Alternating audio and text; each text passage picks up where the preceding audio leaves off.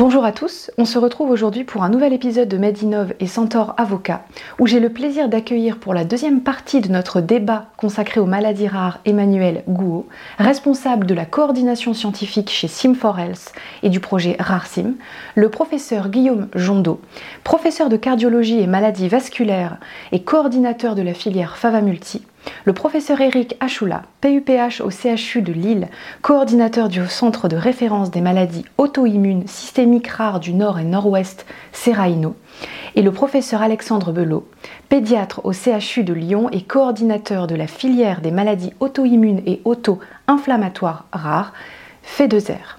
Nous parlerons de la réduction de l'errance diagnostique des maladies rares, quelle vision des filières de santé et des besoins en formation. Donc bonjour à tous. Merci d'être euh, présent avec moi aujourd'hui. Donc on va commencer cet épisode par une question pour le professeur Jondo. Que met en place aujourd'hui Fava Multi, Fava Multi pour aider les professionnels de santé à mieux diagnostiquer les maladies vasculaires rares? Et est-ce que vous constatez une avancée du dépistage depuis la création de la filière? Alors, la première chose, c'est qu'on essaie de favoriser l'organisation nationale de la prise en charge des maladies rares. Et pour ça, on fait la promotion des centres de référence et des centres de compétences. Et on essaye de les aider à se développer. On a aussi dans la filière fait des financements qui permettent à des centres de compétences qui ne sont pas financés par euh, le ministère de recevoir un peu d'argent pour mieux s'organiser. Et enfin, on euh, les aide à répondre aux appels d'offres. Donc c'est le premier aspect, favoriser l'organisation nationale. Deuxième aspect, favoriser l'information de tous les médecins. Donc pour ça, on participe à des congrès, on le fait souvent ensemble, euh, en interfilière, soit euh, quand c'est en spécialité avec euh, simplement la filière qui correspond, notamment en cardiologie. On fait des e-learning à destination des médecins généralistes. On fait des publications de PNDS. On n'est pas très original, hein, tout le monde fait ça. On a un site internet qui est très bien fait, comme les autres. Et on fait de la communication sur les réseaux sociaux. Et il y a beaucoup de choses qui existent et qui sont mal connues. Donc euh, vraiment la promotion de l'information est quelque chose de fondamental. Je vais deuxièmement, la deuxième question d'emblée. Constatez-vous une avancée du dépistage? Alors là, c'est difficile de quantifier ça. Tout ce qu'on peut dire, c'est que avec le temps qui passe, le nombre de centres augmente. Et c'est pas parce que le nombre de centres augmente qu'on a moins de patients dans chacun des centres. Au contraire. Donc probablement, c'est qu'on en reconnaît plus. Et l'autre chose, c'est qu'on découvre des nouvelles pathologies. pour moi qui m'occupe de la horte, on a des nouvelles pathologies qui sont découvertes régulièrement. Et donc on fait du screening de façon plus efficace parce qu'on a la génétique pour nous aider à ça. Voilà. Mais la bonne réponse, probablement, elle est apportée par l'association des patients et c'est à eux qu'il faudrait poser la question. Tout à fait. Oui, c'est vrai. On aurait pu les inviter ça commence à devenir difficile. Mais on va en revenir et peut-être que le professeur Achoula et Belot, vous pourrez aussi rebondir sur la vision que vous avez dans vos filières par rapport à ce que vient de dire euh, le professeur Jondot. Alors vous travaillez tous les deux au sein de filières de santé qui luttent contre les maladies auto-immunes auprès d'une patientèle différente. Pouvons-nous dire aujourd'hui que les enjeux sont différents concernant les professionnels de santé, que l'on soit en présence d'adultes ou d'enfants? Et ensuite, est-ce que vous pourriez nous dire en ce moment ce que vous mettez en place pour les former à ces maladies systémiques, rares systémiques, auto-immunes et auto-inflammatoires? Alors peut-être je, peux commencer à, discuter la différence entre la pédiatrie, dont je, m'occupe, et la médecine euh, adulte, dont le professeur Achula est, le, témoin. On était deux champs sans doute à un moment qui travaillions chacun de notre côté et on est une des euh, filières qui a mis au pilotage un pédiatre, un médecin d'adulte en, ayant l'idée qu'on avait beaucoup de choses euh, complémentaires à partager dans le champ des maladies rares. Et finalement, cette complémentarité, pour les pédiatres, c'est beaucoup de maladies génétiques à début très précoce. C'est vraiment très rare. Alors que les maladies complexes, inflammatoires, qui commencent plus tard dans la vie, il y a plus de patients. C'est souvent pas génétique ou polygénique, c'est plus compliqué, mais ils ont l'expérience des traitements parce qu'ils ont des grandes cohortes. Et finalement, d'associer la pédiatrie à la médecine interne et la médecine d'adulte, ça a eu énormément de bénéfices finalement pour notre prise en charge diagnostique, les pédiatres pouvant donner parfois conseil à nos collègues adultes, pour la thérapeutique en sens inverse parce que nos collègues adultes ont une grande expérience de, de thérapeutique dans les maladies rares. Alors je confirme que la problématique est très différente euh, dans le domaine de la pédiatrie comparativement au domaine adulte. Tout d'abord parce que euh, pour les pédiatres, la prise en charge va durer un temps limité, 16 ans, 18 ans. Mais quand ces enfants vont arriver à l'âge adulte, le médecin adulte, lui, va prendre en charge ce patient jusqu'à la fin de sa vie.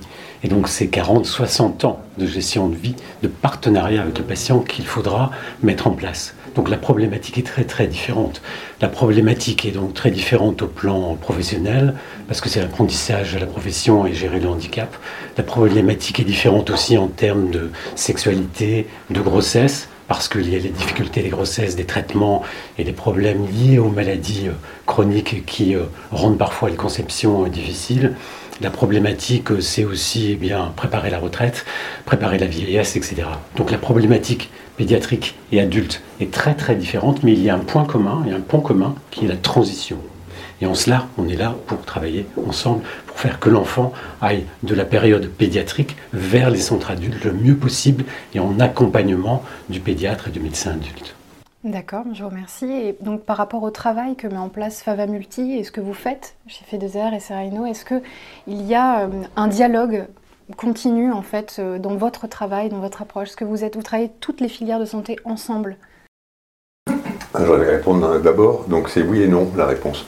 Euh, c'est-à-dire qu'il y a des pathologies qu'on a un peu en commun, et notamment on a fait un PNDS euh, en commun entre nos deux filières il n'y a pas très longtemps pour une maladie inflammatoire vasculaire. mais autrement, les maladies sont assez différentes et il y a quelquefois des intersections qui sont à peu près nulles. Et donc il ne faut pas les imaginer quand elles n'y sont pas. Bien sûr. Très bien. Merci. Alors Emmanuel, dans le cadre du lancement de RARSIM, une plateforme de simulation numérique qui permet de sensibiliser au diagnostic des pathologies rares, vous avez indiqué que l'errance diagnostique peut prendre des années, qu'elle est supérieure à 4 ans pour un quart d'entre eux. Alors comment concrètement RARSIM permettrait de réduire ce temps de diagnostic? Est-ce que vous avez besoin de l'aide de toutes les filières de santé pour enrichir son contenu aujourd'hui? Oui, mais alors pour repositionner un tout petit peu le contexte, euh, RARSIM, c'est un projet qui a été porté par Sim4Health. Sim4Health, c'est notre société. On est spécialisé dans l'édition de simulateurs numériques en santé. Donc concrètement, on reconstruit des environnements de soins 3D virtuel euh, où euh, l'apprenant qui se connecte va se retrouver face à une situation pratique, concrète, et un patient virtuel. Et l'enjeu, c'est un réel enjeu de formation, de transmission de messages pédagogiques et bien sûr d'entraînement aussi, de mise en pratique de situations concrètes. Euh, RARSIM, notre projet, s'inscrit vraiment dans ce contexte-là, dans le sens où en fait, on a déployé cette plateforme de simulation numérique dédiée aux maladies rares, avec pour ambition de construire une réelle bibliothèque de cas cliniques virtuels qui vont permettre de diffuser ces messages. Euh, je pense qu'on se rend compte, euh, en échangeant tous ensemble, que euh, le, système de soins au niveau expert est extrêmement bien organisé aujourd'hui. la difficulté, c'est quand on parle d'errance diagnostique, c'est très souvent de faire le lien entre le soin primaire et ces centres experts. Et il y a un vide euh, qui existe encore aujourd'hui euh, pour, différents, pour différentes raisons, des problématiques de formation. Euh, vous avez mentionné, professeur Jondot, qu'il y avait une réelle mission de formation au sein des filières, mais aussi des problématiques de connaissance de l'écosystème et de l'environnement expert qui existe aujourd'hui en France et qui n'est pas forcément très bien connu par les acteurs de soins primaires. Donc l'enjeu en fait de, de RARSIM, qui est un projet vraiment au tout début, euh, enfin, qui vient de naître, hein, puisqu'il a été lancé en octobre, c'est de pouvoir déployer ces contenus, les diffuser au plus grand nombre et, euh, et euh, que ces messages soient, soient reçus par les professionnels de santé qui sont concernés justement par ce dépistage. Puis-je rebondir? Je t'en prie, je compléterai peut-être. Oui, oui, voilà, parce que ça va tout à fait dans le sens des missions des filières. Ça incontestablement euh, une des principales actions du plan Madeira 3, c'est réduire l'errance. Et donc ça fait partie des outils qui aident à réduire l'errance. Les filières en développent de très nombreux outils pour réduire l'errance. Les protocoles nationaux de diagnostic et de soins, ça va dans le sens de la réduction de l'errance, mais ça commence dans la formation initiale. Les étudiants en médecine, c'est la culture du doute. Après, c'est faire connaître les centres de référence de compétences auprès des jeunes en formation, en formation initiale. Puis après, c'est le soin primaire. Et c'est là qu'il y a le problème c'est qu'en soins primaires, les médecins sont face à des patients qui ont rarement une maladie rare devant eux. Il y a 8000 maladies rares, ils ne peuvent pas connaître toutes ces maladies rares, c'est évident. Donc on peut les sensibiliser aux maladies rares, un peu comme vous le faites, comme vous l'avez suggéré, par un symptôme fréquent. Par exemple, le saignement de nez. Mm. Le saignement de nez est un symptôme fréquent dans la population générale qui, quelquefois, peut révéler une maladie rare le phénomène de Raynaud, les doigts blancs, 5% de la population générale, c'est un symptôme fréquent, eh il faut développer des outils pour que les professionnels de santé se disent et si c'était une maladie rare? Et la filière FA2R est en cours de développement de tels outils appelés les clés du diagnostic. Et avec les pédiatres, on a développé une dizaine de clés. Et on va travailler en interfilière pour développer toutes ces clés et les diffuser en partenariat avec les médecins généralistes et les enseignants de médecine générale pour, rebondir, je souhaitais aussi mentionner que dans la formation initiale de nos externes, de nos internes, on est en train de mettre en place des systèmes de simulation, des enseignements euh, qu'on appelle les écosses, et on, mesure que euh, ces, propositions de cas, on ne pourra pas couvrir les 8000 maladies, mais d'avoir quelques cas emblématiques de situations où euh, on va mettre en difficulté nos jeunes apprenants pour comprendre quels sont les bons réseaux, comment on questionne une situation dont on pense qu'il y a un diagnostic à faire, mais on n'arrive pas à le faire, de connaître les réseaux, de se tester en, vrai sur des, outils de simulation. On est convaincu que c'est vraiment une bonne manière de former nos jeunes. Et si je peux juste euh, ajouter quelque chose, euh, effectivement, sur cette partie, sur cet aspect, euh, est-ce qu'on a besoin de toutes les filières? La réponse est oui, évidemment. Euh, pour les quelques simulateurs qu'on a modestement déployés, nous, vraiment, c'est ça l'ambition, euh, c'est de, pouvoir contribuer à, éveiller le et si c'était une maladie rare? Dans l'esprit des, des, médecins, modestement avec nos simulateurs. Aujourd'hui, on a déployer cinq simulateurs euh, sur, euh, sur la plateforme RARSIM.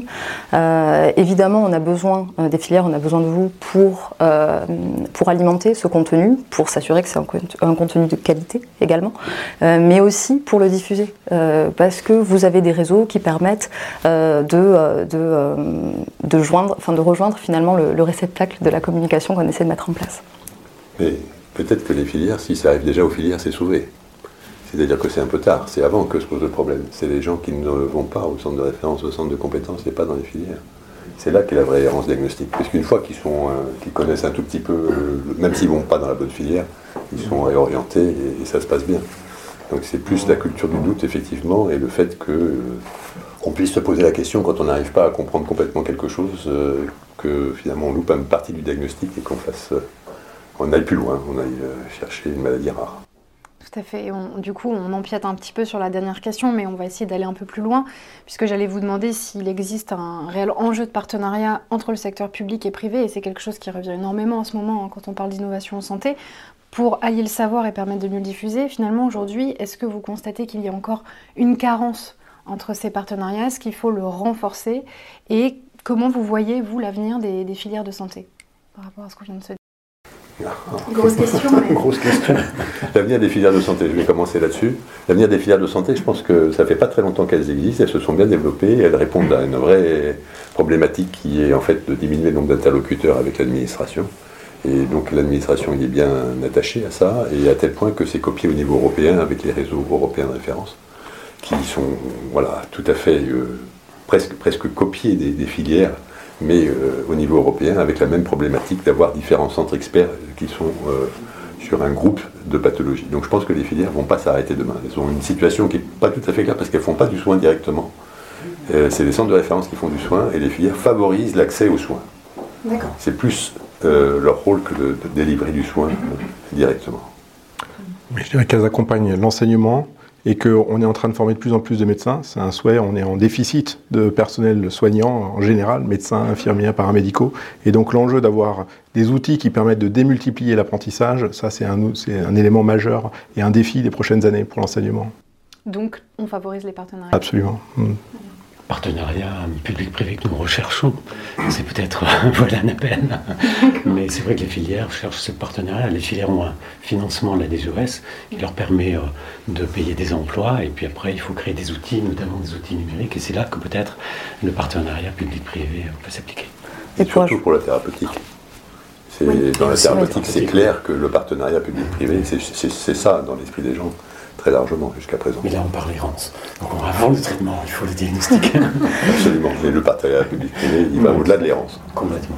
Et pour le coup, dans le cadre de, euh, de RARSIM, notre projet, euh, c'est un projet qui est porté par une entreprise, donc, mais qui a, été, euh, qui a vu le jour grâce à la coalition Next, qui est un consortium qui regroupe à la fois des acteurs du public et du privé. la volonté initiale, elle est bien sûr que cet outil soit gratuit pour les professionnels de santé, et ça, ça nécessite un financement, bien sûr, qui très souvent vient d'acteurs privés.